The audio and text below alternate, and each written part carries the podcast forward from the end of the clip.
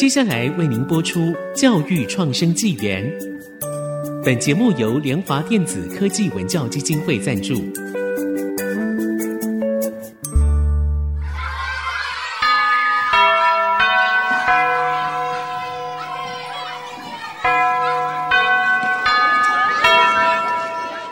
起立！起立！跳脱填鸭教育，多元思考学习，孩子的未来有无限可能。欢迎来到教育创伤纪元。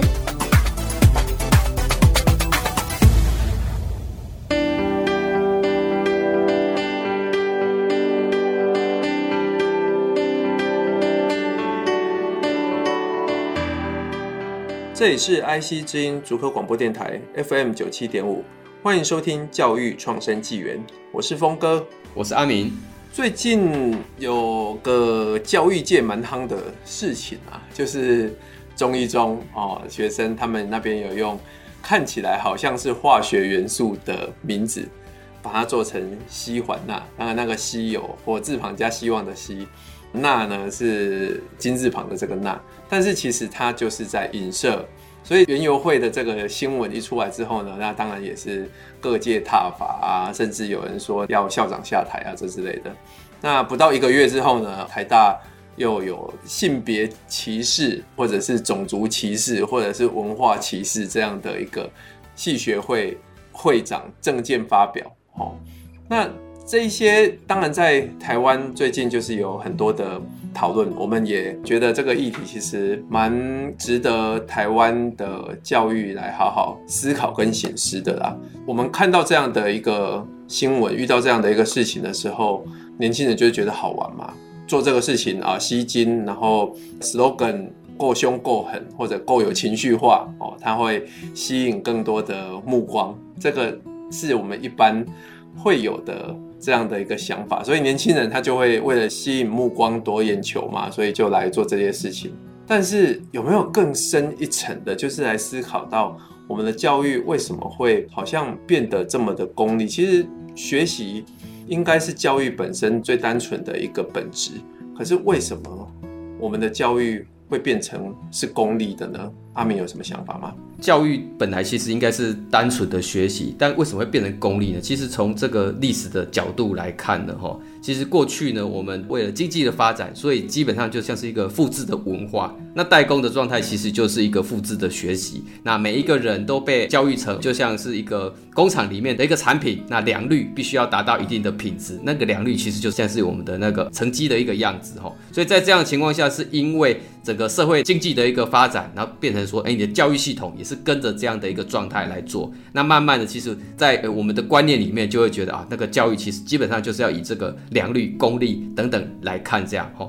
所以像小时候的话，爸爸妈妈可能就是说，哎，你只要成绩好的话，齁，那你就是可以换玩具，哦，就像是一个定定一个目标，你能够达到一定的品质，哦，就可以怎么样，那可以换电玩，可以换钱。等到大一点的时候，就变成说，哎，你必须要透过考试，你才可以上到好的大学，意味着，而你可能有好的工作，或者是这样的话，你就可以赚钱，来足够让你这样的一个生活。所以学习我们的目的，好像就变成慢慢变成是上好大学、好工作、赚钱，然后功利等等，反而跟我们原来的一个单纯的学习，反而是不太一样的。对，所以从过去半个世纪以来啊，我们从大学还没有那么普及的时候。家长就会希望孩子可以上大学，那上大学某种程度就是变成社会精英的感觉，所以才会有广设大学嘛，这个又是另外一个大议题。到了现在，大学到处都有，全台有之前有一百五十几间，现在倒了几间变一百四十几间，还是很多。那现在人人都可以上大学了，录取率啊是九十九点几趴之类的。所以其实台湾虽然我们可以每个人都上大学了。但是现在是大家都要上顶大、上国立大学，那台湾重视成绩的这件事情，其实还是没有改变。推动翻转教学的台大电机系教授叶秉成，他就讲到说，很多的年轻人他们的顶峰就是考上台大的那一刻，然后就一路的走下坡，因为一辈子好像就没什么可以讲的了。那考上台大、考上顶大。意味着就是人生胜利组了，你可能就是可以找到好的工作、高薪的工作。那我们的家长好像就是从以前到现在就只是要为了让我们的孩子可以做这样。这个我有一个例子，就是我之前其实，在桃园这边，然后我去实习的时候，我就跟校长分享到，他们就说啊，我们的学校呢，呃，虽然推了很多这种创新的教学，可是这边的孩子很多家长都还是把他送到私校，因为他觉得私校才可以考上好的大学。那我就问他说，诶，可是这个私校是他念完国中，然后高中会继续念他的私校吗？他说没有没有没有，私校呢在桃园这边的最好的高中呢，其实还是武林，所以他们去念私校，念私校国中是要让他们可以去上武陵，然后武陵才可以考上顶大这样子。所以我就发现说，哎，家长真的还蛮目的导向的，就什么都要功利，我要我的孩子就是可以考上顶大，可以考上最好的学校，以这样为主。来安排你的孩子要念什么样的学校，那这也让我想到说，我的朋友聊到他的孩子就是台北某某顶尖高中，那他的孩子就会觉得说，公民不会考，现在还可以选科嘛，选你要考什么嘛，所以他就不念。然后对国文呢，他也嗤之以鼻，因为觉得这个加权上面不太会有太高的分数，所以他只准备英数理。哦，而且他对于资讯电脑也蛮有兴趣的，所以他就只加强那几科。那他的孩子呢，其实成绩蛮优秀的，他竟然会说出说弱者不值得同情这样的一个言论，因为他是家里面最会念书的孩子，所以家长其实没有说什么话。但是这就会让我觉得说，你看这样的一个孩子，他未来可能也是去上台大、哦台经教成之类的。那他说出这样的话，而我们的教育未来是要去培养这样的孩子，变成台湾的一个精英，这其实是蛮值得让我们去要好好思考的。对，其实刚才的案例，你就会发现说，他其实在同理心。我觉得不是他不愿意去理解，而是我觉得他可能是没有这样的机会。可能住在台北旁边都是顶尖的学生，大家的家里或许状况都还是不错。他不晓得说，哎，那种处于弱势的状态是什么样的情况哦？那甚至可能也没有国际的一个概念。为什么？因为他如果到国际上去，他就会发现，其实我们台湾在国际上常常是弱者。像我们现在的邦交国，就是只有十三个邦交国，而且你会发现，从以前这样慢慢在减少。这样，只要在外交的场合，我们只要讲台湾，其实都是一个很弱势的一个情况。所以，如果是照这样的逻辑，是不是就是台台湾？也不值得大家同情，所以说他应该要多多呢，呃，甚至在城市的这些小朋友就应该有机会要到乡村去理解，人家可能光为了一顿饭，甚至遮风避雨的地方，光为了这个，他们必须要付出多少才有办法去生活生存这样子。所以讲到弱者这件事情啊，其实不是你能力强，你就会一直是强者，因为其实以二次世界大战那时候希特勒他所统治的这个德国里面。为什么他们要杀那么多犹太人？你知道，在希特勒小时候，他其实很讨厌犹太人，因为犹太人在德国里面掌握了资源跟钱财，所以他就会觉得说，为什么都是犹太人他们在把持着所有的资源？当他可以变成总理的时候，他就号召德国人要去痛恨犹太人。那他提出的就是说，我们的种族是比较优越，所以犹太人要把他赶尽杀绝这样子。你看他一提出来的时候，犹太人从一个我掌握很多资源，然后马上翻转，你就变弱者了。所以其实不是你聪明，或者是你有掌握很多资源，你就可以一直当强者的。其实他只要政治的一转变，像中国那边，其实在过去的时代里面，常常就是有很多，比如说你是地主啊，或者是你是高知识分子啊，其实你的地位会是马上就翻转的。对，好，那我们第一阶段先到这边，我们先休息一下，待会回来。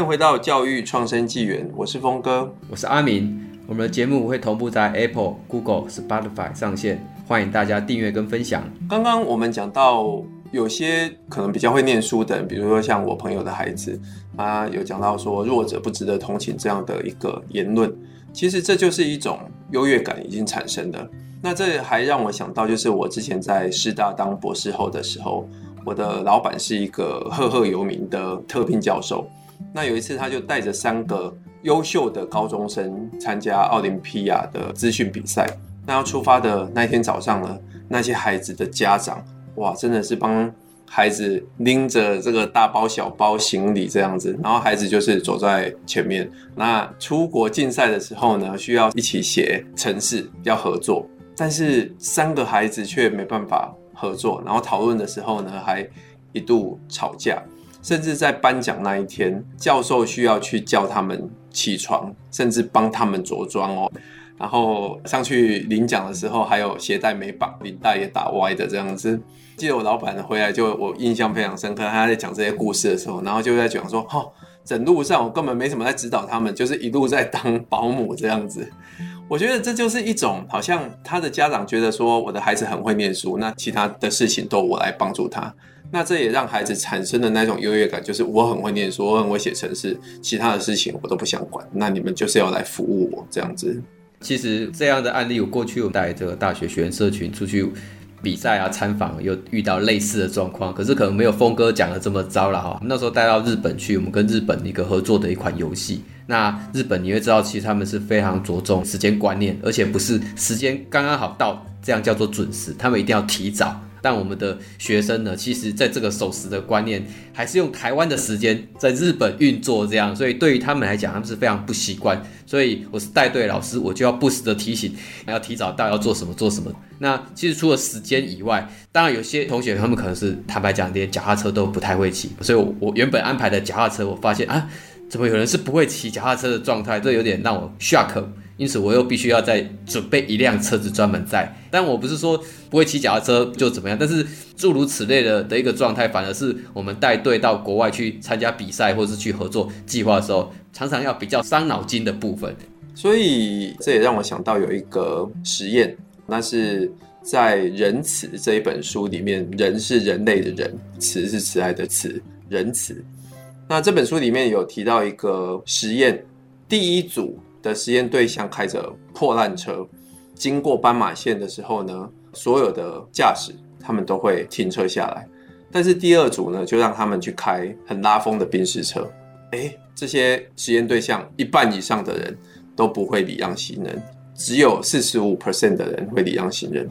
这样的一个实验，其实它反映一种社会现象，就是在书里面有讲到说，当个体拥有一定权势或地位的时候，他的行为可能就会变得更加自我中心。这样的一个自我中心的想法，就会去忽略掉他们对于其他人的一个义务和责任。所以，这种优越感的权利呢，就会屏蔽了大脑的同理心。这种连接只要一被打断之后啊，你跟其他人没有连接的时候，其实你就没有同理心了。那当你没有同理心的时候，你就会觉得很多人都是又懒又不可靠，所以需要更多的监控和监督或者是管理。这个时候其实就是为什么好人会变成坏人。你看很多的专制独裁者。都是这样子，他们觉得说啊，这些人都不可信。我们为了要防范杜绝，所以我们要设置一些防弊的方法，然后去管理他们，去管制他们。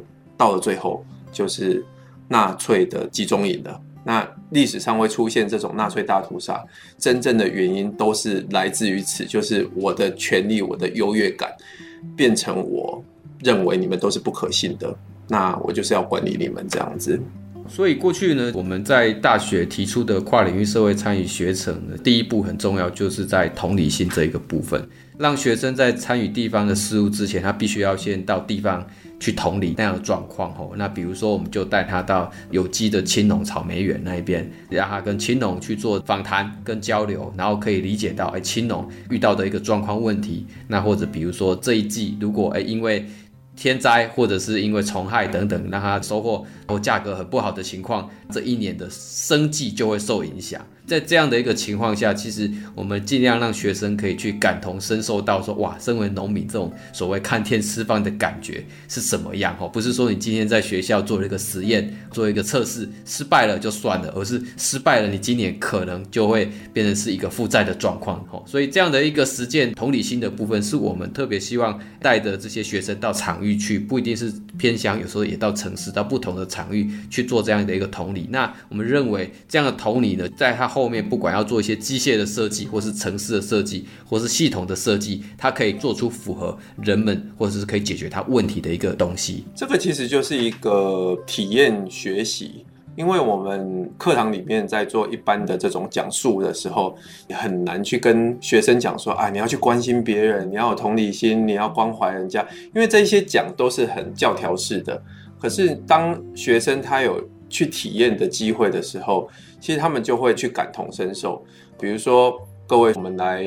关怀一下这些捡回收的人，那要同理心。可能你这样讲，学生没什么感觉。可是你如果让他们真的捡回收，捡一天，然后跟他们讲说，一天的三餐的钱只能从这个捡回收换得来的钱，然后来买你的三餐，他们可能就会开始觉得说，哇，怎么这么硬？那时候他们才会知道说，原来这些人他们过的生活是这样子的。哦，所以真的让学生去到那样的一个场域里面体验那些生活，才会真的有同理的感觉。这个其实也是为什么我们刚刚讲到的有一些专制者或独裁者，他们其实没办法去体会这种所谓的弱者，或者是被他们杀害的这些人，因为他们都是在后方做这种所谓的运筹帷幄，可是他们不会去。看到那边被炸得血肉模糊啊，然后很多人妻离子散啊，家里面都被炸毁了，他们没有这种感觉，他们没有看到啊。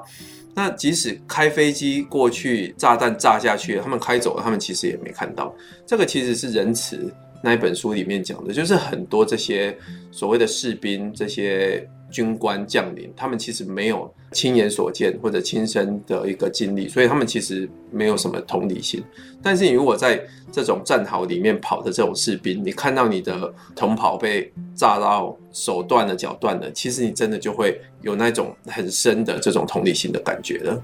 比如说最近发生的这个乌俄战争来讲的话，其实过去我们在念历史的时候讲到战争，坦白讲，我们不容易感同身受。可是你最近看到乌克兰被炸成这样的时候，你就很容易会去想到说，哇，天哪！如果我们的城市也是这样的话，那我的日子要怎么过下去？所以我觉得我们的教育啊，应该要让学生更可以去了解社会各地。到底它发生什么样的事情？我们常常看到说，有很多台北的孩子，他们毕业旅行可能就是去垦丁，然后南部的孩子可能就是去台北。但是其实可以做的那种毕业旅行，比如说台北的孩子，他们可以去过过台东的孩子他们过的生活，哦，然后让在山区里面的这种偏乡的学校，他们来台北。去过过台北那样的一个生活，其实同理不一定要去同理，好像比我们资源少的，或者是真的去同理弱者。其实你是可以去过过人家的那种生活，然后去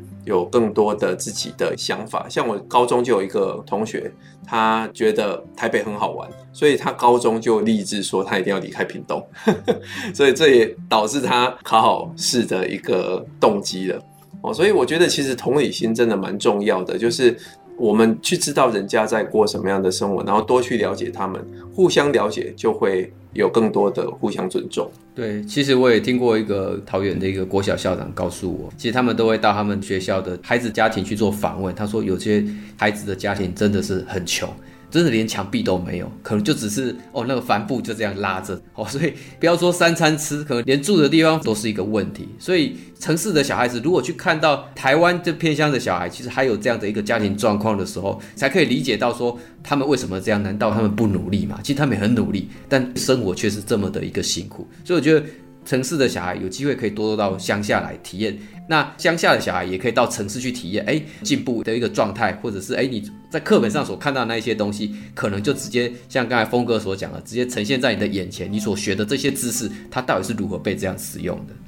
嗯，而且我觉得，其实，在很多资源的一个地方，他们甚至要去了解到，他们这些资源是怎么样造成的。像北部，可能就是有很大量的这个税金投进去的一个地方，所以自然的文化资源就会比较好。那他们就必须要去负责更大的一个社会责任，就是他们要去理解到，他们是享受最多资源的地方，这些。可能才会造就他们可能成为精英啊，或者是他们上顶大这样子。那这一些其实要去让我们的孩子了解，所以我觉得台湾的教育应该要全面的检讨，说我们其实不应该再去强调学术成就，应该要去强调更多的伦理。或者是道德，或者是公民意识。我们与其把国因素放在主科，我们其实应该要把多元文化教育放在主科，加强同理心，去接纳不一样的观点、文化或者是生活方式。好，那我们是不是要来进行 summary 了？好，那我们最后的两个 summary，那第一个呢，这个第一志愿的学生呢，他人的事件，其实你会发现都源自于功利主义为主的教育。那其实这是优越感所产生的一个自我中心。那第二个就是我们台湾教育，其实应该要培养更多的同理，试着让不同的城市或乡村的小孩去了解在地的一些议题，了解不一样文化的族群跟居民，那培养尊重他人，那也鼓励这些学生学习接纳跟欣赏不同的观点、文化跟生活的一个方式。好，那我们今天的节目就到这边喽。如果你有什么样的建议或指教，欢迎到 IC 之音或者 Apple Podcast 留言，那记得给我们五星评价。教育创生纪元，我们下周见，拜拜。